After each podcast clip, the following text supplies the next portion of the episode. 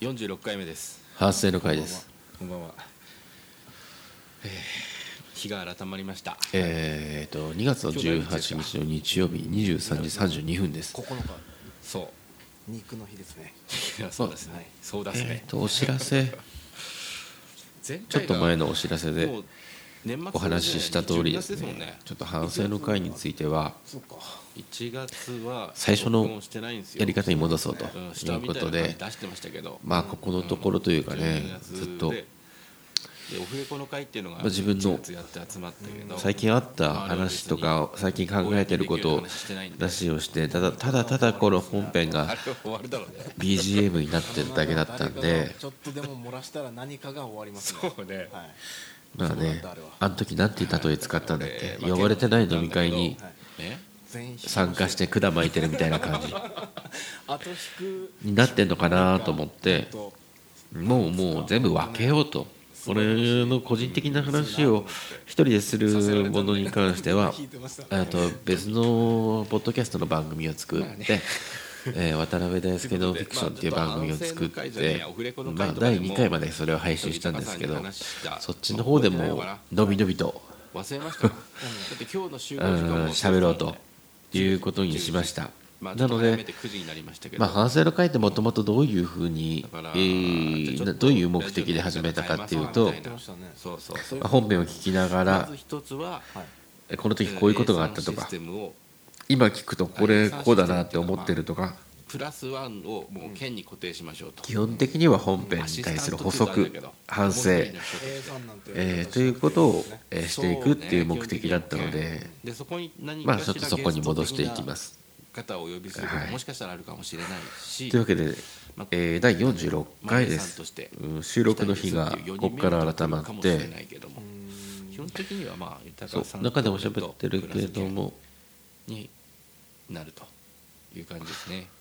で県には A さんっていうことで毎回こう基本的には収録のたびに人を変えて出してもらっていいえー来たんですがうんもうここちょっと固定しましょうというふうになりましたで時間今もまあなんだろうな豊さんと俺の今そえーとお店が終わった後。まあ基本的には40分と、うん。今までどうしたってそまのだ第何回ですって言って豊さんには早上がりをしてもらってうちはまあ夜の営業をやめてみたいな感じでその日についてはやってたんでまあいずれにしても売り上げを犠牲にしてお互いやってたんでまああんまりこれって継続性がないだろうとはちょっと考えてたんですよね。今までみたいな、ね、平日なのでに何時に集まって夜中でまあ週末のえーまあその A さん A さんというか固定したえーと県えーのえーと翌日休みっていうところの夜遅い時間っていうふうにしました。うん。なので今までみたいに1時間超えみたいなことを4本やっちゃうとそう。で今時間のことについて話してるけども、まあ40分を基本にしようと。だから話し始めたタイミングでケンにはストップウォッチをスタートさせてもらって、まあ、40分が来たらまあなんとなくこう合図をもらうというところで、えーまあその合図をもとにまあなんとなくその回の着地点を見つけていこうかっていうことで40数分ぐらいの録音になってるんですよね。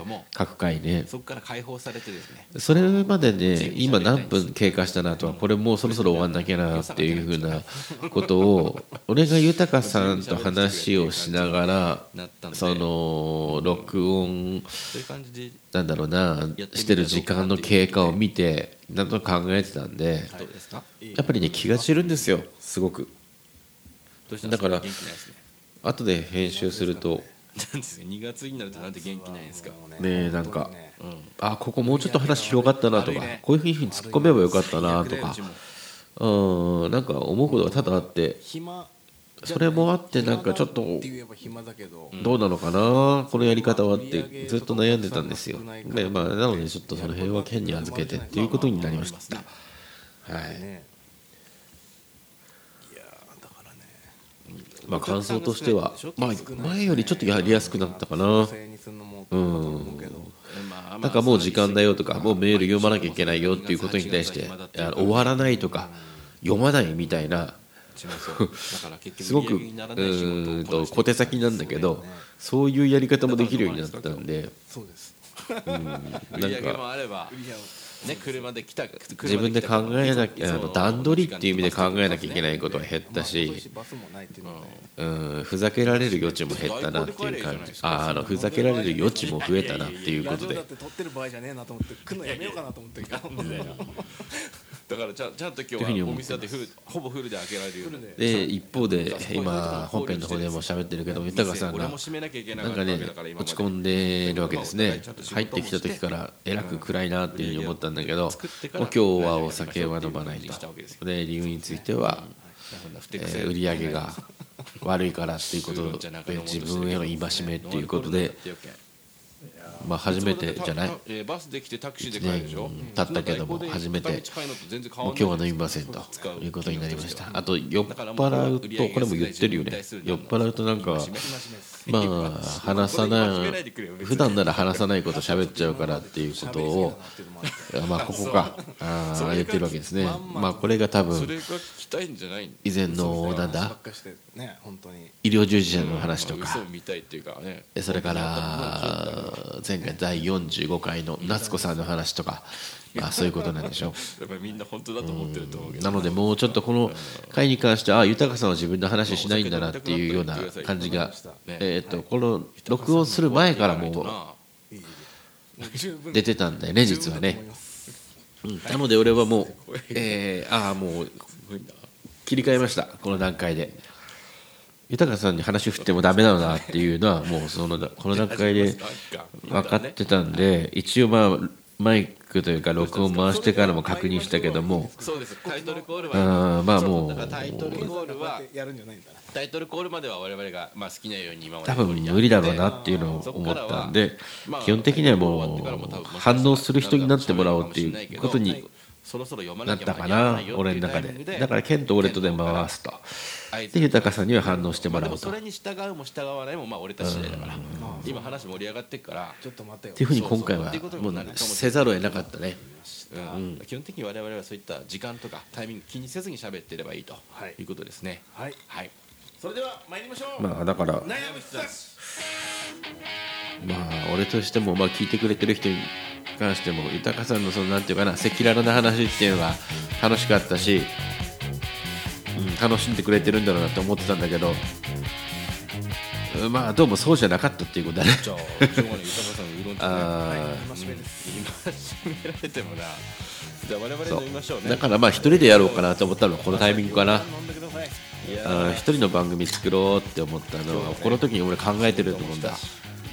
豊さんと仕事してお店でお客さん来たわけで作りながらもそうまあくだらない話もなんていうか赤裸々な話も含めて。お疲れ様でした。うーん一つやろうかなと思ってたんだけどまあそれに巻き込んじゃうのも良くないなっていうふうに思って、うん、まあ俺ばっかりそういったなんていうのかな。久しぶりだよこれ。心構えでやってて。うーん結局それは相手にも求めちゃうからえっとねうん。あさりバタまあーでじゃあそれは良くなかったんだなっていうことを思って。出汁を取ってまあじゃあその辺はもう自分の個室で喋ろうと。いう感じになったねこの瞬間と。あんまもうちょっと前にあったんだけど。うん。まあ白髪ネギと一緒に食べると。ジャニーズの話した時かな。塩バターのジャニーズ問題の話を、まあえー2023年のも出来事がっていうふうになった時に振り、えーちょっと俺が真剣な話をした時に一旦ねちょっと俺が見本やるよ。はい。このお玉でなんだろうねここでこういう話する場じゃないんだなっていうのを感じた瞬間があったのね。多分ね10秒ぐらい敏感な人はね分かると思う通したらこの器にちょっと入れたスープにつけてあの変な感じになっちゃって。食べるとだから味の濃さああそっかじゃあもうこのこっちの方では基本的にはその楽しい、えとかふざけた話っていうのを味の濃さをまあお好みに調整だなーっていうふうに思ったんですよ、それからこのうんあの時から小さい器に入ってるのもうが枝豆と多分始まってるのかなと思うんですね。もう真なんかもう俺の個人的な今回ちょっとピーナッツオイルを燻製いろんなこと考えてるモヤモヤとしたところはちょっと一旦自分の部屋に持ち帰ろうみたいな。まあうんオリーブオイルをもうちょっとさらっとさせた感じ。だからこっち側の企画は後つまみながら。なんていうかなその食べ物の話とか。まずあとは こちらちょっといいですか？そうだな日もっともっと日常に近い悩みとか。あの本当の年末年始の話とかしなくてうん。年末年始うんでもうそれか。ふざけながら。俺そっちも好きだからね。もう本当にくだらないやつをあこ、うん、やっていくっていう場なんだな。っお邪魔してとか。東京旅行行って。ていうのを思ったわけですよ。なんかああ行くって言ってましたね。あでもそれもなんかなあんまりこう反省の会とかでほとんど喋っちゃったから。うんうんいいかも自分の心を切り開いてて見せるみたいなこれもねいついただいてたのかな。まず。まあそうそうん。ちょっと今の段階ではそうじゃないんだなというふうにですよ。思ったんです。1ヶ月以上経っちゃってうん。だからそれに巻き込んだ豊さんには悪いなっていうふうにはまあ俺はまあ今回はすごく思ったね。あの千葉県の方です。あの納豆汁の話してそう。山形でははい。ということでレビンソンさんしてでまあえ我々がーいただいたメールを読むということ。だ聞いてくれるようねになったんだろうねなんて話をしてたわけですよ。うん。まあこういうのはすごく嬉しいよね。豊さんも喜んでくれてたけどさ励みになるねっていうことで。嬉しかっだったみたいでね。ね。うん。記憶がありますねそうそう。でそれを聞いてリアクションくださいましたね。おー。えーお疲れ様ですと。そして明けましておめでとうございます。明けましてそうおめでとうございます。ちょっと時間が経っちゃってんだよね。こちらは地震の影響もう年明けすぐいただいてたものだったんだけども録音する日がもう2月になっちゃってたからね。俺車に乗ってたんだけど、えうん。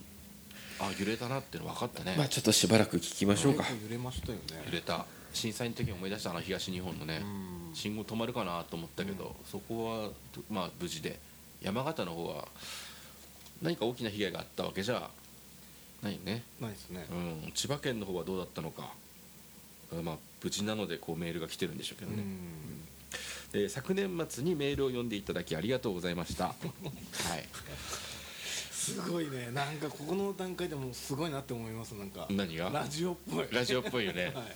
うん我々もこうやってすごいな。ね、あの顔の知らないいわゆるリスナーさんたちとこういったやり取りを交わすまでになりましたよ。はい。ちょうど1年だからねこれ、本当そうですね。うん。うん。去年の2月14日に第1回をを配信して多分この46回が配信されるのもそのぐらいだからちょうど1年ですよ、そうですね。うん、でな納豆汁を七草の頃にいただくことや、えー給食にも出ていたことを知り予想外に山形に根付いているなんかね食文化俺編集しててさ納豆汁のが正しいアクセントでどこにつくのかなって思ってんだよな。多分俺も我々が思ってるほど納豆汁ってメジャーじゃなないんだよね。ね変化してんだよね。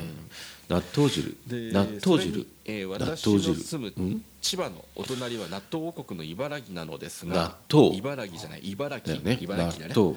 納そうだね。豆では違う全然違うもんね。水戸だよね。納豆汁。今まで生活している中で納豆汁。の話題を耳にしたことはないのです。ないん。ですねうん。食べ方としてないのかなそこで私なりに推測し寒い地域に見られる汁物の伝承メニューであるという結論に至りました。あくまで推測ですがと。納豆汁にえーね話は何を入れるかってえー話この回じゃないけど前したと思うんだけどあの時俺言い忘れたのあんだよな。厚揚げ。厚揚げ入れたいね。豆ル腐じゃなくて厚揚げがいいな。えー人生の中盤あたりから、えー今後の生き方に直結した悩みが増えてきますよね。と悩みながら生きる、えーその人間臭さがいいなと思いましたと、レビンソンさんも我々と似たような年代なのかもしれないね、そうなんですかうん。ねえー今年も聞きますと、はい、今年もたっぷり悩みましょうと、ね、たっぷり悩みましょうということです。無理のない配信ペースが一番ですと、えーそうじゃないと別なものになっていきそうな気がしますからと、あはい。まあ、俺が多分反省の回でいろいろと弱音を吐いたのを聞いてたのかもしれないね。ね。はい。ああちょっとなあなんつって、まあまあまあそうね。えー次回は昔からとても気になっているあるものについてお聞きしますねと。次回の予告まで貼ります。ええなんだろう。悩む合間に箸休め的な温度で絡んでやってくださいということで。おはいありがとうございました。すごいっすね。次回も送ってくれるんだって。でもだし送ってこまあなくなったいずれにしてもその場合はもう見限られたってことだよな。そういうことですよね。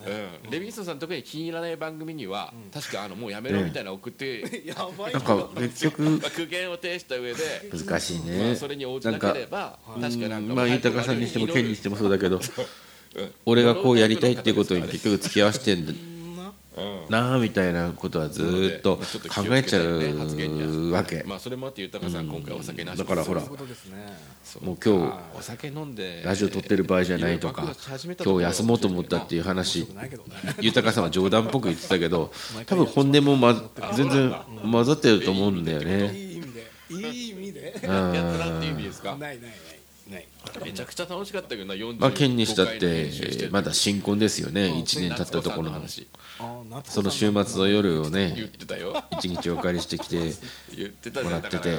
なんかうなぎ女って変になんか、ん。ねなんかのきっかけでうなぎ女みたいなタイミングで言っちゃったからまあ元々これは俺がちょっと聞こえ悪いだろうってことで夏子さんやろうと思って決めたことで。まあそれに付き合ってもらおうってことでお願いしてやってるわけなんだけど覚えてるでしょ？聞いちゃいないもんなケンはラジオを。聞いちゃいないけどここで聞かせていただいたんで、な覚えてるよね。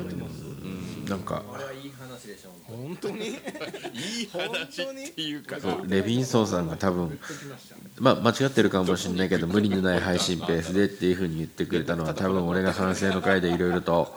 皆まで言うなよただなんかこのうんちょっと今本当だよ、ね、いろいろでもそういうのがみんな悩んでるとかあとだってレビンソンさんだってあちょっとの恋にまつわる更新ができなかったりとかっていうこととかが重なった時のことを言ってなかった前回なんとなく全体的に捉えて。添えてくれた一言なのかなっていうふうには思うんだけど、うん、なんかないですか新しい。のないですね。さすがにないです。ないの、新年会でみたいなこととか。ないですね。ないの？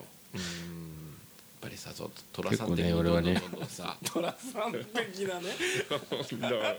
毎 回失礼を重ねてその録音する日が決まるとああどうしようこういう展開ができればいいなとかこういう話ができればいいななんていうふうに考えてはいるんだけど。そういう話をここでしてくれっていうことですよね。もちろんです。ねはい。そう前のみ見てねもちろんですなかなかねどっかでだってうまくいった話聞いても面白くないでしょ。そうです独りよがりになってるんだろうなっていうことも考ケえンさんだってフェスされてるんですたりもよね。するよね。なんだ結婚フェスだっけか。離婚の方ですよ。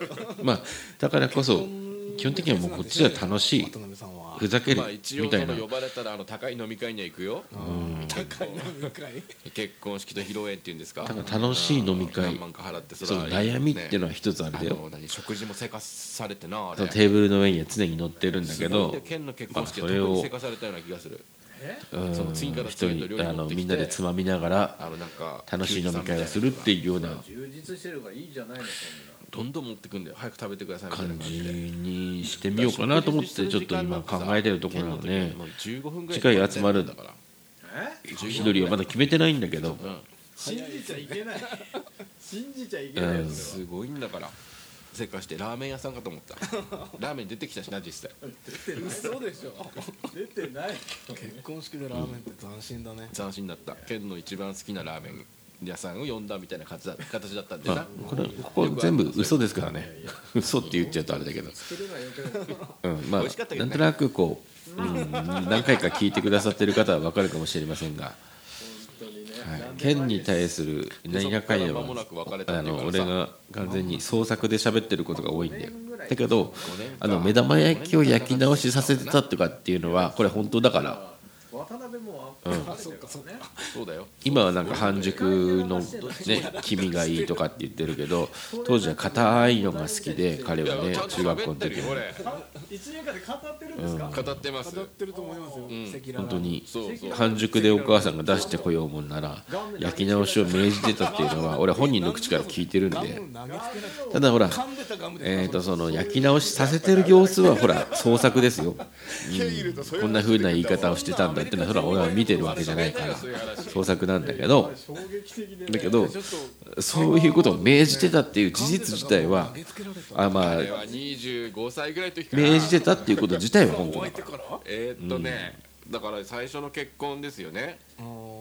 でまあ向こう入りしたわけですけど、はい。でまあゆくゆくは向こうの実家に、えーその何物理的にも住まうとしても、うん。最初のうちは2人でまあそれこそ台の目ですよ、うんうん。台の目に住まいを借りて。よく出てくるとこだね。そう。ゆたカフェの近くです今はね、みょうがの天ぷら食ったとこそうそうそうそうそうそう、うん。バッテリー上がったとこだ。よく覚えてくれてるよねバッテリー豊さんね。そう。それはもう別れた後にね起こった事件だけどね。あ大の目。だからそこで2人で住まにそうそうそう。えー暮らしだたからまああそこでそして最初の結婚では暮らしてたんだけどまあ離婚して俺だけがそこに残ったのね。もうん禁煙するって言い始めたわけでそこから一人暮らしをしてたんだけまあ、ど今後のことも考えてね。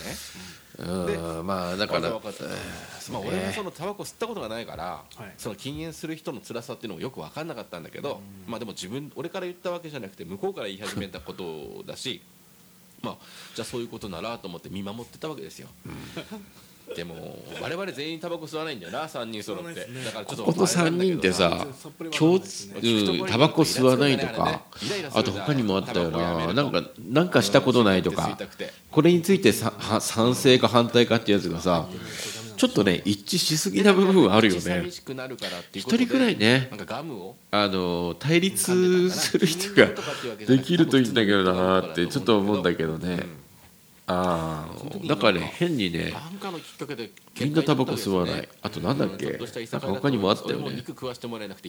例えばじゃあクラブに行ったことありますか？みたいなやつとか。あとあれだ。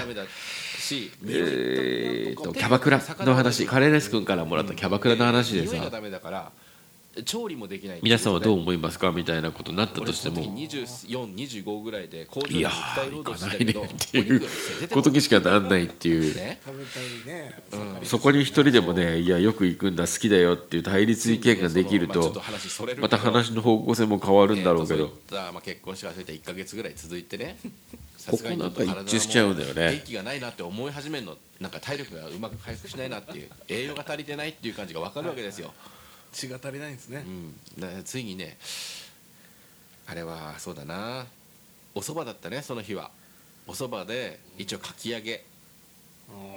うん。玉ねぎと人参のかき揚げみたいなのを出してくれたわけですよ、はい。でもそれだけ。なんです、満足いかないよはい。ねうん。がっつりしたものないわけだよ、うん。ね。明日も仕事がある。大変だっていう時にね 20, 20代半ばの若者がそういう食事を夜にするわけですよ、でそういったことがまあもともと続いてたから。本当にね。そろそろなんかちょっと肉とか食べたいかもなってちょっと遠慮気味に言ったわけですよ。ある時ねこの、ま年上だったし。あ、その結婚生活なんですけどある時にまあえっていうかまあ会社ではかなり先輩っていう感じ今夜お好み焼きにするからっていうふうに言われて俺は家を出た時があったんですよ。うん。まあああお好み焼きかとさすがにちょっとこれは楽しみだなと思いましてね。まあ肉が入ってるかどうかちょっとあれだけど。じゃあ今から買ってくるみたいうな、ん。まあでもほらエビが入ったりイカが入ったりってそういうパターンもあるから。9時過ぎてさそうかと。大盤もやってっかなみたいな感じの時間だよじゃあ結局さ買ってくるっていうかもう本当にね買ったばかりのホットプレートですよていうでね。まあなんていう小さな居酒屋っていうのはそれを使ってじゃあお好み焼きするんだってことで残業そうだな1時間2時間ぐらいして7時ぐらいに夜帰ってきたんでしょうかね。そしたらそしてまあいよいよだっていうことで。うんまあ俺も何か言われたに対して外言葉でホットプレートの電源をねパッと入れたらね。向こうがねもうじゃあもうタバコうんその鉄板に鉄板がっ温まってその生地を広げる前にねバツンと。辛いしみたいなこの家の電気全部落ちたんですよ。で俺がそれに対してどうやらね決めたことでまあ他にエアコンとか使ってたのかな分かんないけどこれは。ホットプレートってやっぱりその発熱するものっていうのは電力使うからね。つまりなんだろう。ブレーカーが落ちたんだね。でブレーカーが落ちただけじゃなくてなんかねあれヒューズっていうのがあれが禁煙切れた。もこれから赤ちゃんを産むっていうだからねなった場合に備えこれもて禁煙します全部何もつかなくなったんですよ。で電気会社に電話して修理に来てもらうその日のうちにね何度かその日来ますって言ってくれたから。でそこからだから電気が暗いまんま30分ぐらい待って。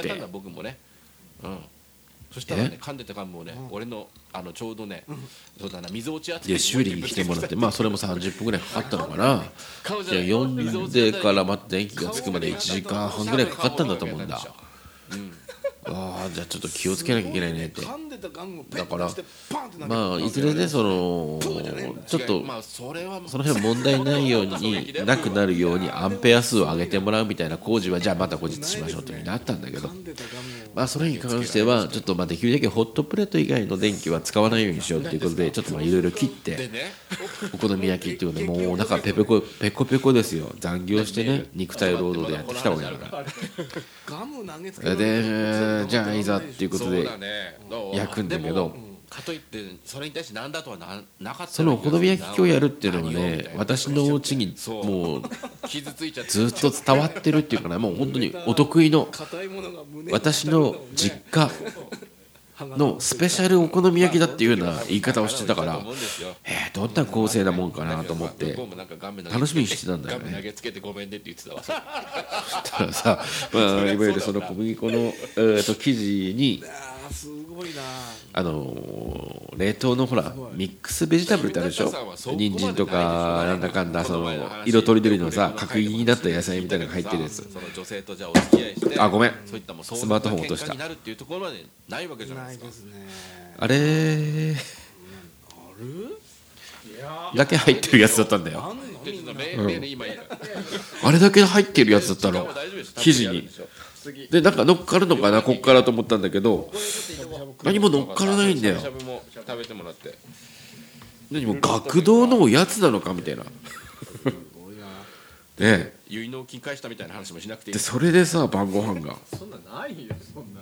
俺俺だよ俺。あの時はちょっと目の前が真っ暗になったね本当に。その前にその停電で真っ暗になってんだけど一回。さ向こう入りしてるうん結納金をもらうっていうことがありましただから別れるんね。まあ、それは僕が悪いんですよ。ちゃんとその時に話し合って、うん、例えばじゃあこれは、うん、確かに美味しいんだけどもイカとかエビとかこれ入れてみたらどうだろうねっていうふうに言えばよかったんだけど単純にその全額じゃなくても半分ぐらいっていう気持ちだけ食べ込んでしまったってこれは僕が悪かったって話なんだけどね。らしいんだようちの母親はでも全部受け取ってた。しょうがないよね。それは僕が悪いんだから。そう僕が悪いんだなんてことでね。なんだっけ？レビンさんありがとうございました。ありがとうございました。はい。2ポイント差し上げておきます。美味しい。次回もねうまいでしょ？美味しい。ぜひあれだな。次回もねお待ちしてます。その何？ほのめかされたけどさ。レビンソンさんもね記念日に食べに来てほしいそう。レビンソンさんもね。あの次回はじゃあこういうことを送りますっていうふうに言ってくださってたんでまあまだ聞いてくださってればですよ。って言ってくださればねそのあ続きを。期待してます。豊さんもねすごい励みになってるんだ。俺もそうだけどなんか基本的にはその自分お互いのお店のお客さんが聞いてくださってっていうようなとこから始まってんだけどアンケートのテーマは実際やってみると店に設置したりしたアンケートテーマは、えっと一生全くその面識のないラジオだけから入ってきたっていう方がいらっしゃるっていうのはえーとまあそなんかね単純にその内輪のノリだけになってないんだなっていうことが嬉しいんですよ。だからまあ47回から脅迫するわけじゃないですけどね。なるでしょうか。どうですか健介さん。時間的には。必ず送ってきてください。今回はその流れでお願いします。ありがとうございます、それではじゃあ読みますね。っていうことでちょっとあれだないつその渡辺大輔ノンフィクションの方でもちょっと触れたんだけどえーとそっちの番組を始める前にうんあ始めた後か直後にその投稿フォームをそっち側のやつを作る前に悩む人たちの投稿フォームにいただいたものなんでまあそれはこっちの反省の回で読みましょうっていうふうに言ってたものがあるんです。だからちょっとそれを読みますね。いただきました、えねーラジオネームホームポートさんホームポートさんっていうのは一番最初に多分読んだメールだと思うんだよね。この反省の回で読んだんだよね、えーまあ豊さんのことだな。えー北海道から渡辺さんいただいてます。もう俺にしかこんばんはって言ってないえーご無沙汰していますと。最初の方に一度投稿した、えー札幌在住のホームポートですと悩む人たちの A 面と B 面表と裏どちらかといえば、えーまあ、ちょっと私からの注釈なんですが A 面 B 面表と裏のこの A 面とか表っていうのはまあ本編の方なんでしょうでえ B 面、えそれから裏っていうのは反省の会の方だったということなんだと思いますね。で、どちらかといえば B 面が本筋のような気がしていて誠に勝手ながら最近はあまり聞いていませんでした。ということはまああれかな。まあ俺が反省の会結構飛ばしちゃってる部分があったからね。うん。だから本編の方を上げるけど反省がつかない。え後でまとめてやるみたいなことになってた時期が特にやっぱ年末年始でもう飲食店の仕事がバキバキになってる時はそういうこともありました。だからまあそういうこともあってあまり聞いてなかったと。オンポートさんについては反省の会の方をまあ楽しみにしてくださったっていうことですね。だっても聞いてないそうかじゃあでただ、えー少しずつ B 面が復活してきたあ気がしていたら B 面が独立する。それがとなく聞いてみようかも。あれですね渡辺大輔ノンフィクションってまあ俺の個人的な話はそっちでえーしますわと。見たと。うんすいませんけどなんていう、えーお知らせをしたと。いうことだね。でその知らせが来たのでリスナーとしては嬉しいです。私自身も、えー実際は A 面と B 面を行ったり来たりしていますが、えー遠い場所から聞いているので個室としての B 面に共感している部分があります。個室としてそれぞれ存在して結果として連帯するようなイメージです。渡辺大輔ノンフィクションの初回で赤湯の話がありましたが昨年まで長井に通っていて長井ってのは山形の長井だね。ただ真相が知りたいっていう好奇心も入ってると思うねここにそうかだからあの北町地域っていうかね、うん、そっちの方にいらっしゃってたんだね。すごいね。北海道から。えなんで？俺たちこんなに仕事関係なんでしょうね。通っていてっていう表現だから。今日だって連れてきたかったんだから。愛人がいるとかそういうことじゃないもんね、言ってたよ45回の時。ここにあの来えー少し行き詰まると赤湯に逃げ込んでいました。時空を超えて 赤湯の文脈と共鳴している部分があるのかなと お話を聞いて考えたりしていました。新作楽しみにしていますまあということです。ありがとうございます。新作っていうのをまあ赤湯にまつわるちょっと話をいなかったから今書いてるんだっていうことでですね。もう一回トライして連れてこようかなと思ってなるほど。行き詰まると赤湯に逃げ込んでましたか。なんで赤湯のどこがお気に入りだったんだろういやねいやいや最初はそりゃそうですよ。うん。赤湯ってスコップスタジオ？うん。その温泉街で温泉旅館がたくさんあってっていうさ昔のそこでちゃんと腹割ってなんていうの話して観光案内とか文献読むとそうなんだけど今赤湯駅に降り立ってそこから温泉街に向かって行ってもね本当にって思うぐらいめちゃくちゃ整備されてんだよね。ただそこからじゃあちょっと左に入った右に入ったってなるとまあ確かにそんな風情が見えなくもないんだけど随分綺麗な街になってて恋愛の始め方がわまあこの前えノンフィクションの方の話したのかな？女性なのかなこの方はね。おばあちゃんにいまだに一人で昔からやってるお菓子屋のおばあちゃんに話聞いたら不安はありますと。もう彼氏とかまあそういう街になっちゃったんだって英語で残念そうに話してたけどね、まあ、そのおばあちゃんだって米沢から赤湯に移ってきた時はなんだこんな街っていうふうに大嫌いだったって言ってたんだけど、まあ、やっぱり愛着が湧くんでしょどういう気持ちでいるのか私も聞きたい、うん、なんかこんなに綺麗になっちゃって。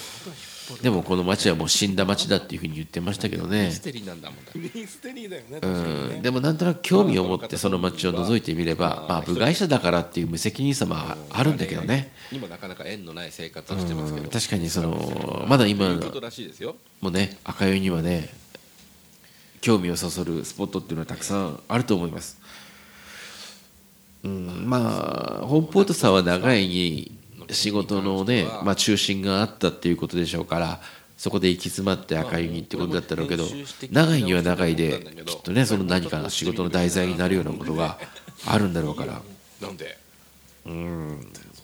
ぱり好奇心を持ってみればね。みんなはある。その現在の姿から過去に遡ることもできるし本当に過去の姿がもろにそのまま残ってる場所もあったりするしね。だからそれは豊さんの名誉を回復するために今傷ついてるわけだ名誉がね。だからまあ自分が本を出すことによってそんなことはなかったですって証言してもらえば今はちょっとだいぶ綺麗になった赤湯でまあもちろんねえーその町そういう町だからこそ今住みやすくなったっていう方もたくさんいるだろうから今が良くないって豊さんっていうのは嘘つきだいうのはそれこそ勝手なんだけどねビジターの勝手な言い方なんでけそのど状態でいいのかってことです。うんいいです。いいうん。だからまあその街並みの中で嘘つきでいいの？うん過去の姿を重ねてああなるほど赤いって面白い街だなっていうふうに思ってくれる人がえー一人でも二人でも増えるようなものができればいいかなっていうふうに思ってるしうん。まあこの会社って風前の灯火なのね実はね。何回も言うようだけど。だからまあうちの会社がまああるうちに出したいなっていうふうに思うんだけど。まあさいもう本当に最終手段はクラウドファンディングとかやるんで。やっぱりその時はちょっとお願いします。コンテンツっていうかみんな好きだよね。本当に本を出すってお金かかるんだよねなんだって物事はで近づいてみりゃ売り上げが実際に入ってくるまでの時間がかかるしなかなか難しいんだよ。まあまあでも基本的にはあんまりそういうことやらずに自分の傷を広げてくれないでくれっていうねやりたいなというふうに思います。分かるんだけど他人事で聞いてる我々からしたらねコメディなんですよ。そこは分かってほしい。はい。ね。うん。分かりましたか？うん。ポンポートさんありがとうございましたないんですか最近。あのー俺から一つ謝罪をします。うーんと最初に反省の会でこのポンポットさんからのメールをいただいた時にね10ポイントなんつってね言ったはいいんだけれどもなかなかね、まあ、10ポイント貯まるとほらチータラの景品を差し上げるってなったんだけど。ねあーなんで結婚したいんですか？俺このさ北海道までこう送るっていうことがなかなかな。しかもじゃあ送りますってなった時に住所を明かすっていうことにねホームポートさんにしてみればうんなるかななんていうふうにいろいろとねぐじぐじと考えちゃってね物を一回用意したんだけどじじゃあ送り先教えてくださいっていうのを言えずにいたんだよね。でただその山形にたまにお仕事で来られてるっていうことはその時から知ってたんで。はい。そうですよね。うん。だからだからまあ来られた時になんていうふうにお渡ししようかなっていうふうに思ってたんだけども。人生の場面まに来てほしいとあもしご迷惑でなければねもし山形にね来られる機会がありましたら。結婚について。ええ。ちょっと本当に。本当に喧嘩もしたまあいっぱいやりましょう。ね。ただはい。ね。まあそういった形でポイントに変えさせていただければなというふうに思います。私から一杯ご馳走しますんでね。手術した時にはい。はい。やっぱ誰もいい。やそうじゃないぞということであればここにチータラを送ってくれという住所を。ああそっかそっか。はい。あの送信してください。そしたらね速やかに発送しますんで。まあね言う人もいないし。あそう。でもゆたカフェさんなんてさお客さんとかがいろいろ言ってくれそうじゃないですか。それとはまたと違ういうことをいただきました。はい。だから。違うね。なんか俺がね一人でうん個室を作るぞとね。渡辺大輔のフィクションっていう番組の方でえー、とそっちでいろいろ喋るぞってなった時に まあいろんな捉え方をするだろうなっていうことは思ったんだけれども実際にそうネガティブに捉えている方も、うんいらっしゃるかもしれない。し、まあ、別に何も気にしてませんっていう方もいらっしゃるのかもしれないんだけど、一年経っうん、た俺としてはどうですか？喧嘩とかは？やっぱりとにかくふざけて喋ってたいっていう気持ちもすごく強いのねうん、でそれはこっちに悩む人たちの方にぶつける、まあ、ちょっとタイトルと相反するようだけどなんていうかその悩みをしっかり客観視して、えーさっきちょっと流れちゃったけどその それは俺だってそう思ってるよ。出来事っていうのは接近してみれば悲劇なんですよ。でも離れてみたら喜劇っていうのは 例えばじゃあ道歩いてて、まあ、雪が降ってたとすればね雪が積もってて足元がつるんと滑って転んじゃった。と地上に戻ったこれ本人にしてみればつまりうとその出来事の一番近くにいる本人にしてみればでまあどっちかから謝るんでしょきっとね。まあ悲劇だわね、えーまあ痛いは恥ずかしいわね。でもなんだけどその後ろ10メートル後ろをうーんと歩いてた人がいまいるとしよう。その人からしたらさ「うわ前の人が転んだ」って。覚えてないかな。まあこれはやっぱりコメディなわけですよ。やめましたっていうかもうじゃあ今から出発しようなんていうまあ一方その人が自分もあそこで転ぶんじゃないかって思ったらその転んだ人の出来事が10メートル先じゃなくてうん。今度は自分のことになるでしょ？そうするとやっぱり悲劇に変わるっていうことなんですよ。そのままじゃいられないじゃん。同じ家にいるんだからだから人間って多分その物事との距離感によっていろいろうん。心の反応の仕方っていうのは変わると思うのね。それは時間によって変わるっていうのもあるでしょう。うんものすごい悲しいことだって5年10年経てばこれは笑い話になるっていうね。こともあるだろうか笑いがらあるとね笑いがあるとその仲直りするきっかけになるけど。だからこっちの悩む人たちでは基本的にはね悩みっていうものをギスギスしちゃうよねうん、ある程度客観視して笑い話笑い話に変えられるっていう自分を出したいなっていうふうに思ってるわけですよ。うん。まりこの前も言ったけどやっぱり爆笑問題の太田さんって俺が尊敬する人なんだけど怒ってる人もこう沈めてくれそうだね。まあそからまあその結果としてなんていうのかな前の奥さんっていうのは結局仙台のクラブで男見つけて そう。そうでしたね。うん金持って出てっちゃったんだけど まあまあそこういうふうにさあってもうん喧嘩っていうのはないわけだ。もうまあ言ってみれば剣だってさ当時その当時はまあね大変だよ奥さんが出てくっていうんだから。いやいや。うん、だ今は笑い話になってるわけだ。まあちょっとわか俺がただ笑い話してるだけなのかもしれないけどな。第2回の皆様のうん。あいっぱいあるな40分経った。だからまあ太田さんのようにねあの全てのことは笑い話になるんだって笑いに変えられるんだっていう結局前もこの話してることを俺も思う部分はあるし実践していきたいなっていうふうに思うんですよ。でそっちはすごく大事だなと思うんです。だけど一方でまだ俺は未熟なんで笑い話になる前の給食の話あと翔太の寿司の話。その生々まだ傷が生々しくてまだ客観視できない悩みっていうのがあってでもそれを喋ることによって別に誰も聞いてなくても 誰かが聞いてくれてるんじゃないかって思って喋ることによってじゃあ次回から。客観視できて笑いに変えられる時が来るんじゃないかなっていうことがあるんで。あのうんテーマの回答をえーだからその個室でそれは喋ろうっていうふうにうん、二段構えでねやってるってことなんです。はい。終わったな。はいまあそそういうことです。はい。ありがとうございましたね。うん。ということでうんとまあちょっとお知らせの方別にまだ聞いてないよっていう方もいらっしゃるかもしれないのでこっちの方でもう一度改めてあの話を整理して最後に、えーお伝えするとですね反省の会についてはこういうふうに本編から派生した話っていうことを、えーします。あんまりこの最近起こった、えー話、ね、例えば今日に関しては私車にひかれました。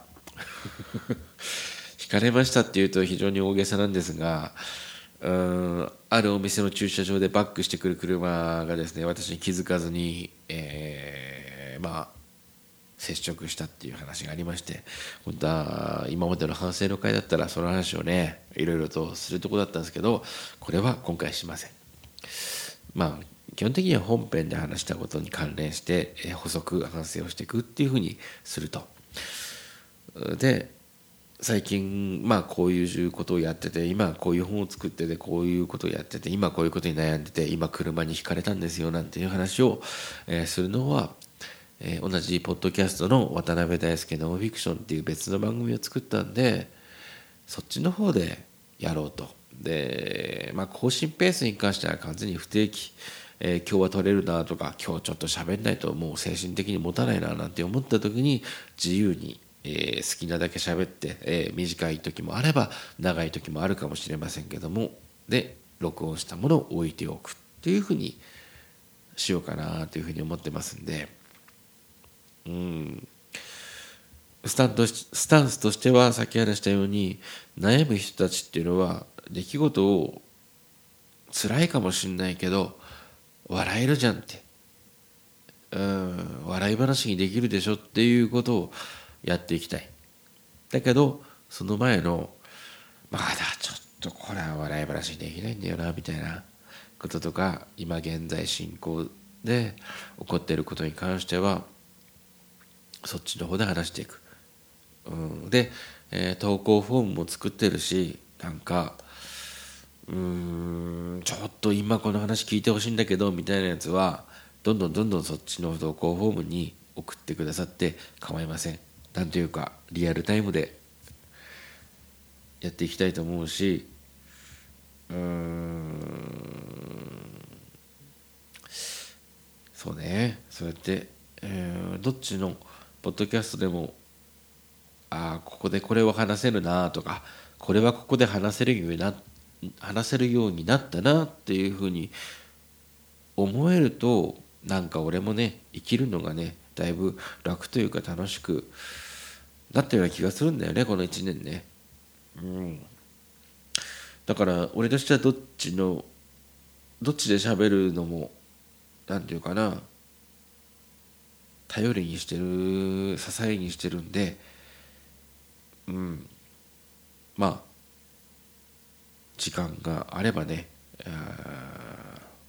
なんかちょっと覗き覗き見って言わないのか。盗み聞きか。盗み聞き、えーしてもらえばなというふうに思ってます。はい。ということでございました。おやすみなさい。